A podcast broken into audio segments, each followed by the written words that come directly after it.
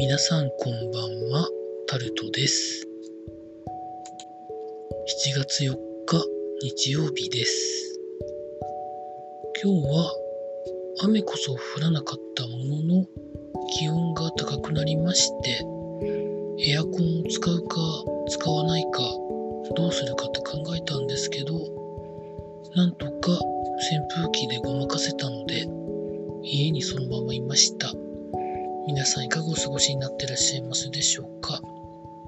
今日も時事ネタからこれはと思うものに関して話していきます。今日は東京都の都議会議員選挙だったそうです。録音をとっている夜の10時頃で、まだ体制がどうなるかはわからないんですけど、意外と自民党が票を取れてない、議席を取れなさそうみたいな見出しが出てたりとか、都民ファーストも、じゃあ従来通り議席が取れそうかっていうとそうでもなさそうというところで、主要政党痛み分けになるんじゃないか、みたいな感じの見出しが出てました。最終的にどうなるかはわかりませんけど、まあでも、コロナ禍で選挙で何日かしたらオリンピックでっていうことを考えたら、まあいろいろ思うところはあるんでしょうね。続いて、熱海の土石流被害なんですけど、これまでに24人を救出したということが記事になってます。まだ安否のわからない方もいらっしゃるそうなので、現場の皆さんの本当に捜索に期待するしかないですね。続いて、経済のところに行きますと、半導体不足がエアコンにも波及し波及しているということが記事になってます。パソコン用の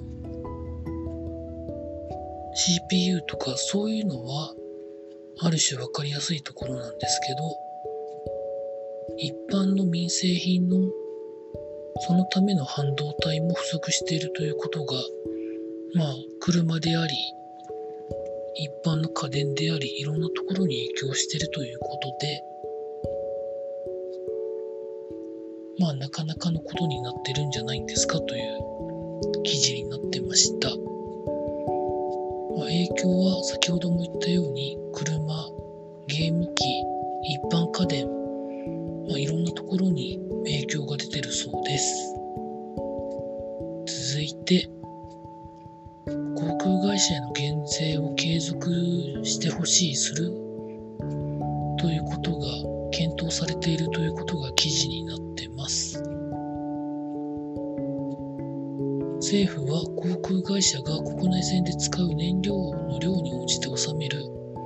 燃料税について2022年以降も減税措置を取りたいということで検討に入ったということらしいです。航空機向けの燃料税はまあ結構なお値段がしてるらしいんですけど、なかなか航空需要が、まあ、国内向け、国外向け、回復しないということを考えると、業界全体を守るということでは、まあ、必要なんじゃないのかなというふうに思います。続いて、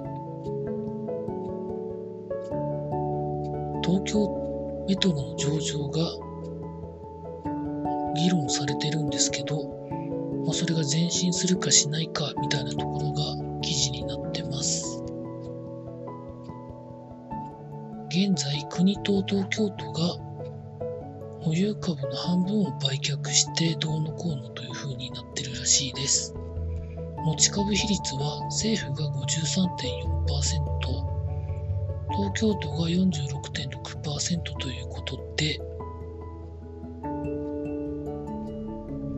うなるんですかね。上場の際にどのくらい政府や東京都が売ってそれで資金を回収して新規発行するかどうか分かりませんけど公共交通ということを考えるとっていうところもあるんでしょうけどどうなんでしょうかね続いてスポーツのところに行きますと今日はプロ野球 J リーグその他いろいろやってました。エンゼルスの大谷翔平選手が2回敬遠に遭うということで本人は苦笑いということでだったらしいです。でも大谷選手に打たれたくないんでしょうから申告敬遠となどを選ぶのは作戦としては全然あると思うんですけどトラウト選手が早く帰ってくれば、まあ、打順の組み合わせで、えフォアボール申告敬遠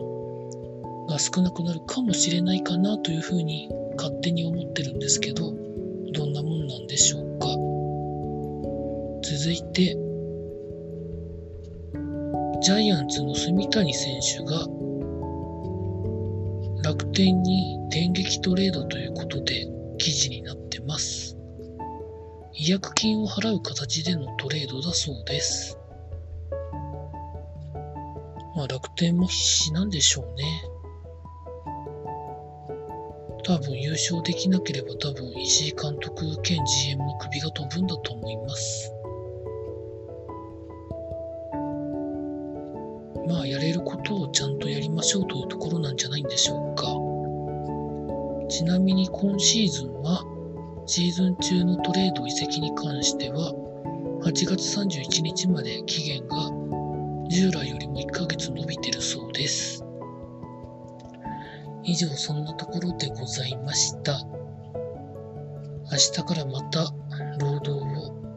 暑い中頑張りたいと思います。以上タルトでございました。